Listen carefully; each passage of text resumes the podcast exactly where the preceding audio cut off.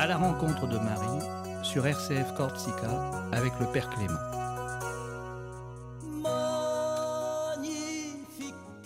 Bienvenue à vous, chers amis auditrices, auditeurs euh, de RCF Radio Corsica et Salve Regina. Eh bien, dans ce temps d'accueil, euh, et nous sommes dans ce premier mois de l'année, nous continuons de euh, nous ouvrir à la grâce de Dieu pour que sa présence soit pour boussole, consolation pour cette nouvelle année. Je vous accueille avec une très belle phrase de Saint Jean-Marie Vianney qui dit Tous les saints ont eu une grande dévotion à la Sainte Vierge. Aucune grâce ne vient du ciel sans passer par ses mains. Eh bien, tous les saints ont eu une grande dévotion à la Sainte Vierge. Aucune grâce ne vient du ciel sans passer par ses mains. Eh bien, si Dieu a voulu passer par ce chemin, nous sommes aussi invités à nous ouvrir à la présence maternelle de la Vierge Marie. Eh bien, c'est Raphaël Allou qui va nous accompagner à la technique euh, pour ce temps de rencontre avec le Seigneur par les mains de la Vierge Marie. Eh bien, ces deux euh, semaine, nous aurons comme invité au cœur de notre émission un missionnaire et de la famille religieuse des frères de Saint-Jean, qui sont ici en Corse et qui sont à Corbara. Et celui qui va rester avec nous pour ces deux semaines, c'est euh, le Père euh, Hervé Marie. Eh bien, nous aurons dans une première partie ce que la Vierge Marie est pour nous et notre invité. Et aujourd'hui, je vous offrirai en troisième partie un très beau test de Saint-Denis, l'aréopagite, et qui est du premier siècle de l'ère chrétienne. Et eh bien voilà ce que nous allons vivre aujourd'hui et le samedi prochain à la rencontre de Marie dans l'émission Magnificat. Eh bien, Raphaël, une virgule musicale.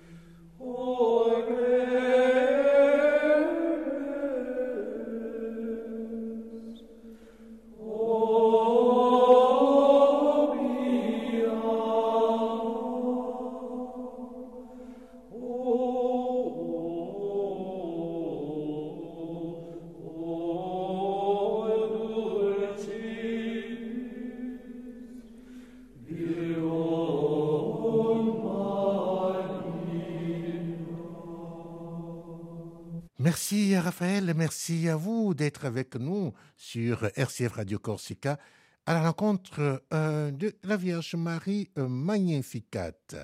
Eh bien, qu'est-ce que Marie est pour nous?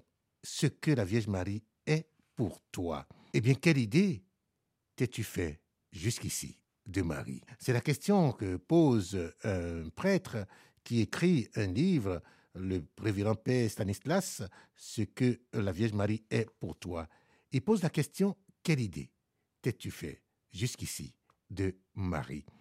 Sans doute, ta piété filiale et ton amour te l'ont-ils montré comme une créature d'une perfection achevée, d'une bonté sans limite, d'une incomparable beauté? Et c'est vrai. Certes, tu as mille fois raison. Jamais tu ne proclameras trop ses grandeurs. Mais peut-être n'as-tu vu dans cette grandeur même qu'une question de degré. Marie, plus sainte, plus puissante, plus pure. Et il te semblait que tu disais ainsi le dernier mot de l'admiration et de la louange. Non, Marie n'est pas seulement cela. Cela, c'est-à-dire, en somme, une créature entre les autres, plus ornée de vertus et de dons. C'est entendu, mais enfin, du même ordre qu'elle. Non, Marie n'est pas une créature comme les autres. Marie est au-dessus de toutes. Elle est la choisie, la préférée, la réservée, la prédestinée par excellence. Elle est d'un ordre à part, jouant un rôle unique, occupant une place privilégiée dans le monde. Marie d'abord et avant tout voulue de Dieu, avant toute chose inséparable de son Fils, le Verbe fait chair, posé dans l'existence avec elle par un seul et même décret divin.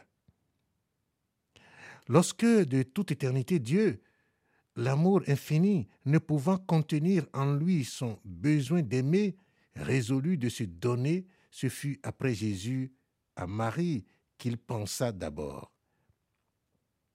Le Seigneur m'a possédé au commencement de ses voies.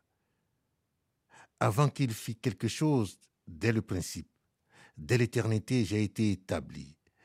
Dès les temps anciens, avant que la terre ne fût faite, les abîmes n'étaient pas encore, et moi, j'étais, j'avais été conçu. Les sources des eaux n'avaient pas encore jailli. Les montagnes et la pesante masse n'étaient pas encore affermies. Et moi, avant les collines, j'étais engendré. Il n'avait pas encore fait la terre et les fleuves et les pôles du globe. Quand il préparait les cieux, j'étais présente.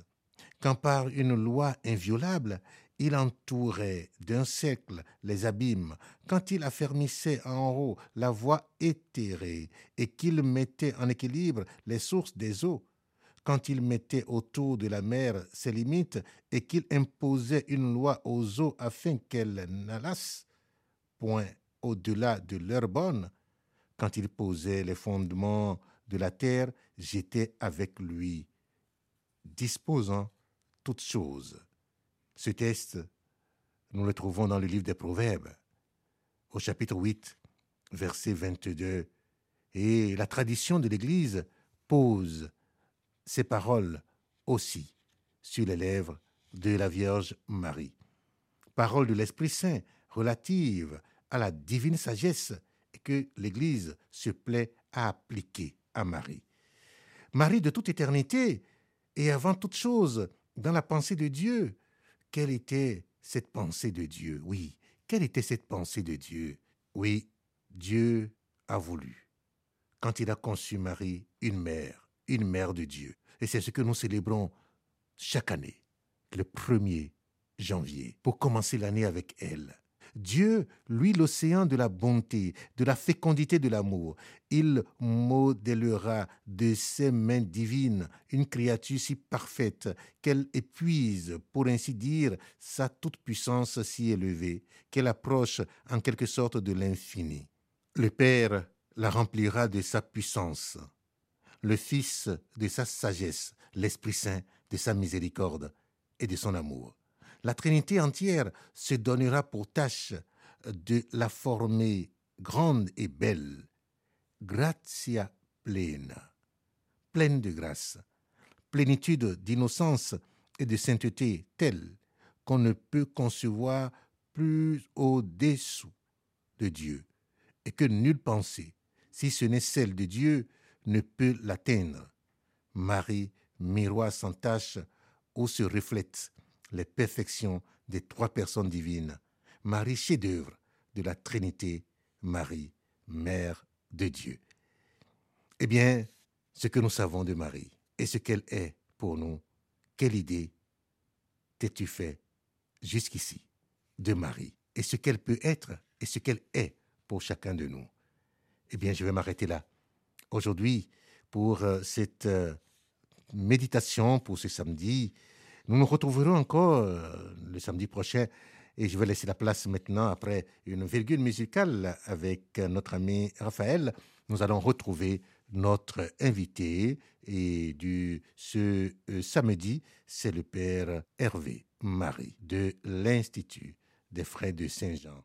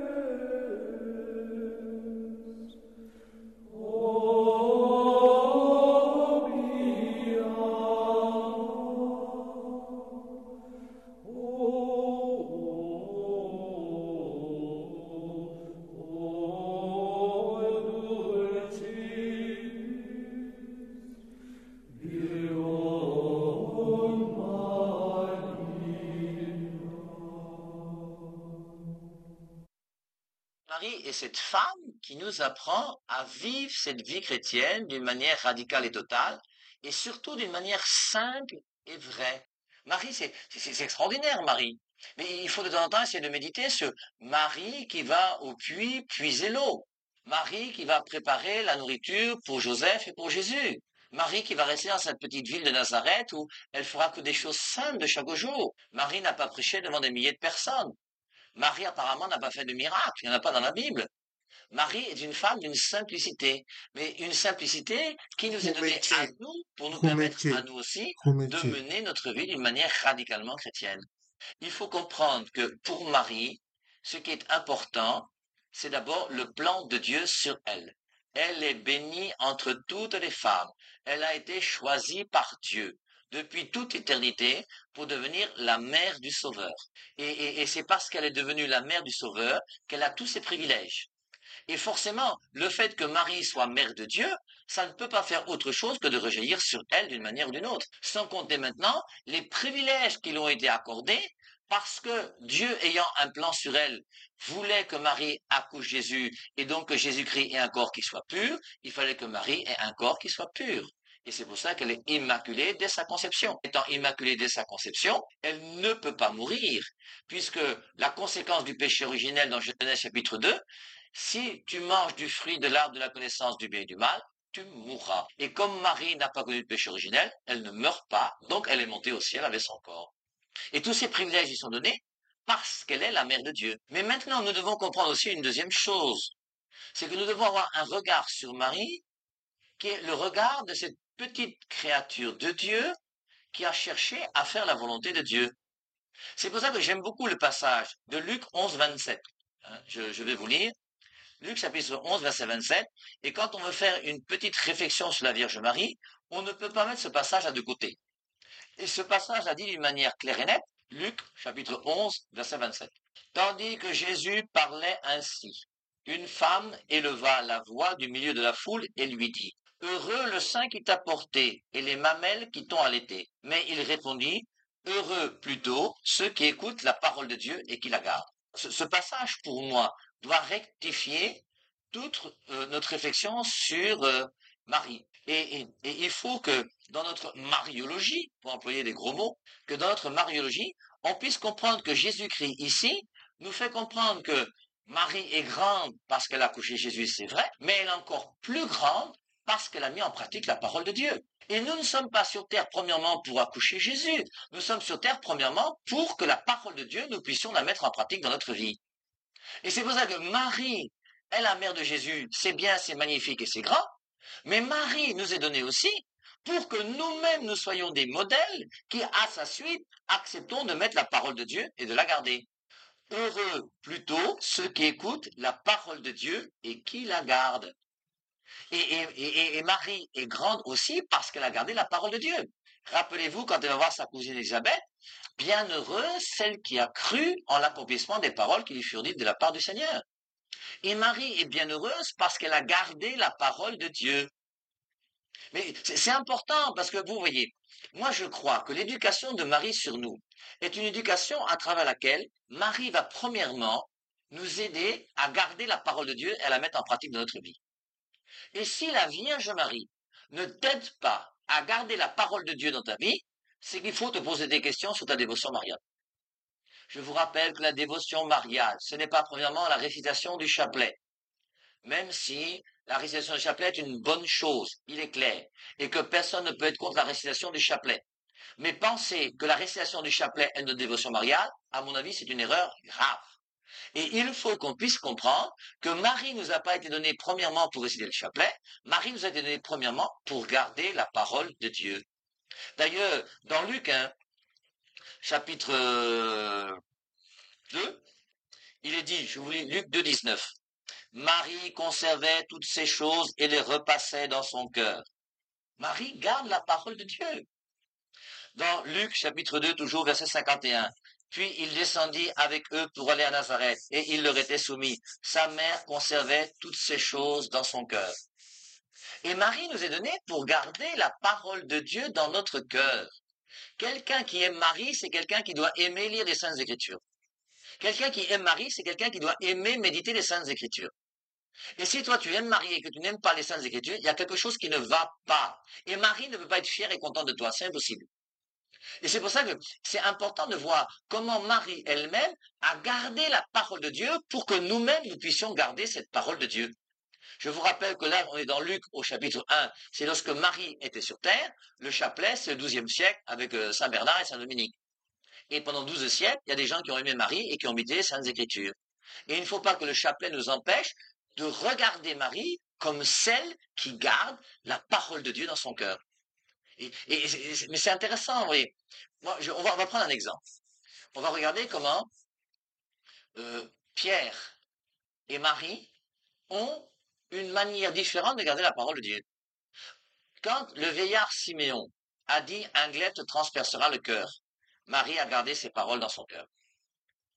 Et Marie a gardé cette parole. Et quand au, temple, après trois jours, on cherche Jésus. Et après trois jours, Marie ton père et moi de tes Ne savez-vous pas qu'il faut que je sois aux affaires de mon père? Mais Marie a pris ça. Elle a gardé ça.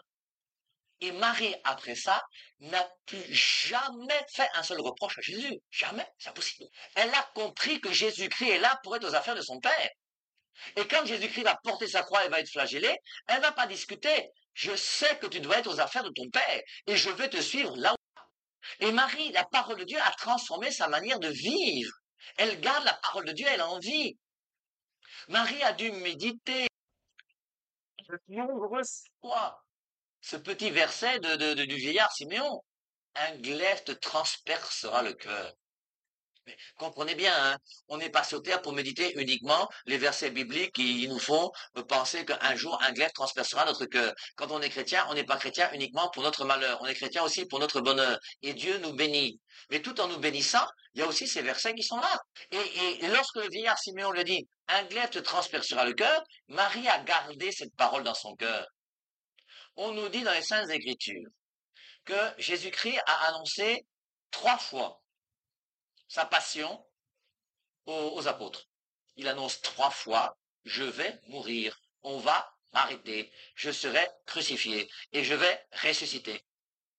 Et Pierre, qu'est-ce qu'il fait de salut Il ne croit pas. Pierre doute. Pierre ne garde pas la parole. Prenons le passage, Matthieu 16, 18.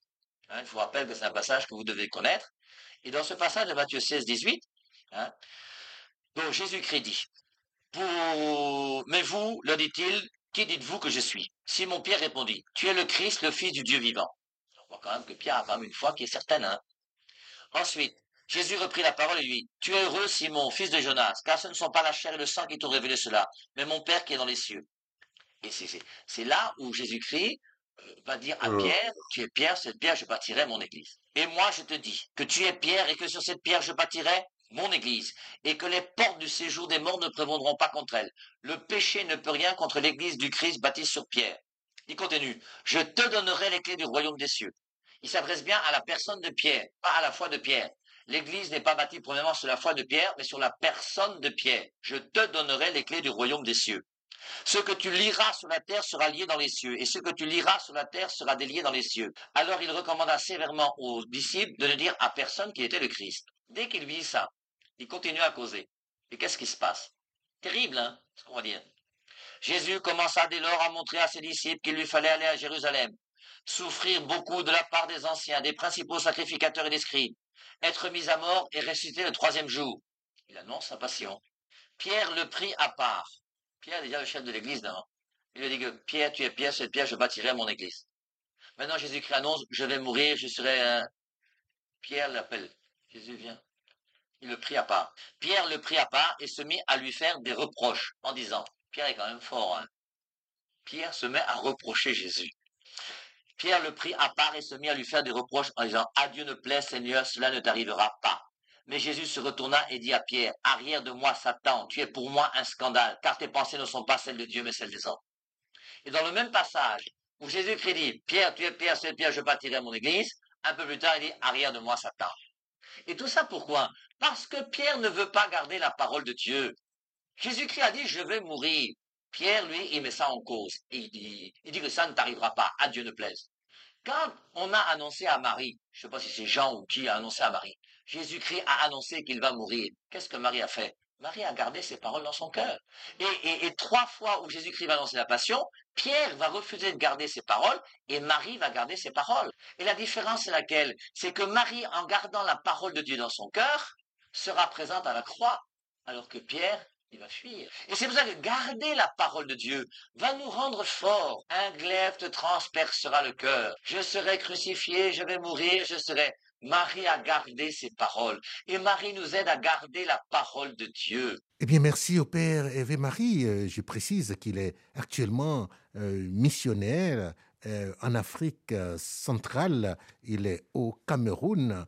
Il fait un exploit magnifique pour l'annonce de l'Évangile. Eh bien, nous sommes dans notre troisième partie de cette émission à la rencontre de Marie euh, Magnificat, je vous offre un très beau test de Saint-Denis, l'aréopagite. C'est un des pères de l'Église du premier siècle de l'ère chrétienne. Eh bien, que dit Saint Denis l'Aréopagite sur la Vierge Marie? Un texte qui date de près de 2000 ans. Eh bien, en tête à tête avec la Mère de Dieu. J'ai vu et considéré de mes propres yeux, dit Saint Denis l'Aréopagite, la très sainte Mère de notre Seigneur Jésus-Christ, qui est l'expression parfaite de la divinité et surpasse en vertu tous les esprits célestes. Oui, j'eus le bonheur d'être conduit au pied de cette sublime et suréminente souveraine. Et en ce moment, je me vis inondé de tels flots de lumière, je me sentis pénétré de tant de rayons de la splendeur divine, embaumé d'un parfum si délicieux que ni mon esprit ni mon corps ne pouvaient supporter l'excès de ma félicité. Je prends Dieu à témoin, Dieu qui était manifestement présent en cette incomparable créature, que si je n'eusse été instruit de la vérité par les dogmes sacrés de notre foi, je l'eusse adoré comme une divinité. Non, vraiment. Il n'y a au ciel ni ange, ni bienheureux dont la gloire approche de la sienne. Voici maintenant ce qui se passa sous les yeux de nos chefs quand nous étions réunis autour du Saint-Corps de la Mère de Dieu qui avait cessé de vivre. Là était aussi présent Jacques, parent du Seigneur, et Pierre, le prince des apôtres. Nous contemplâmes celle qui avait porté le Fils de Dieu dans son sein et donné le jour au principe de la vie. Après ce ravissant spectacle, il fut résolu qu'on chanterait des hymnes et que chacun exalterait et louerait la souveraine bonté de Dieu selon son pouvoir. Saint-Denis, l'Aréopagite. Eh bien, ce test que l'histoire de la chrétienté nous a gardé et qui a traversé des siècles nous montre cette dévotion et ce regard des cœurs simples envers Marie. Eh bien, que l'exemple de ces saints nous aide aussi aujourd'hui à trouver Marie cette protection, cette orientation, ce modèle.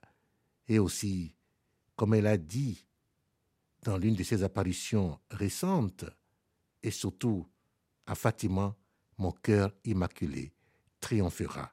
Que ce cœur immaculé triomphe dans votre vie, dans chacune de nos vies, au cours de cette année nouvelle, mais aussi pour que nous soyons signes de grâce là où Dieu nous a placés. Portez-vous bien que Dieu vous garde et vous bénisse. Merci à Raphaël, merci à vous, que Dieu nous tienne toujours dans son cœur de Père et Marie dans son cœur de mère. Amen.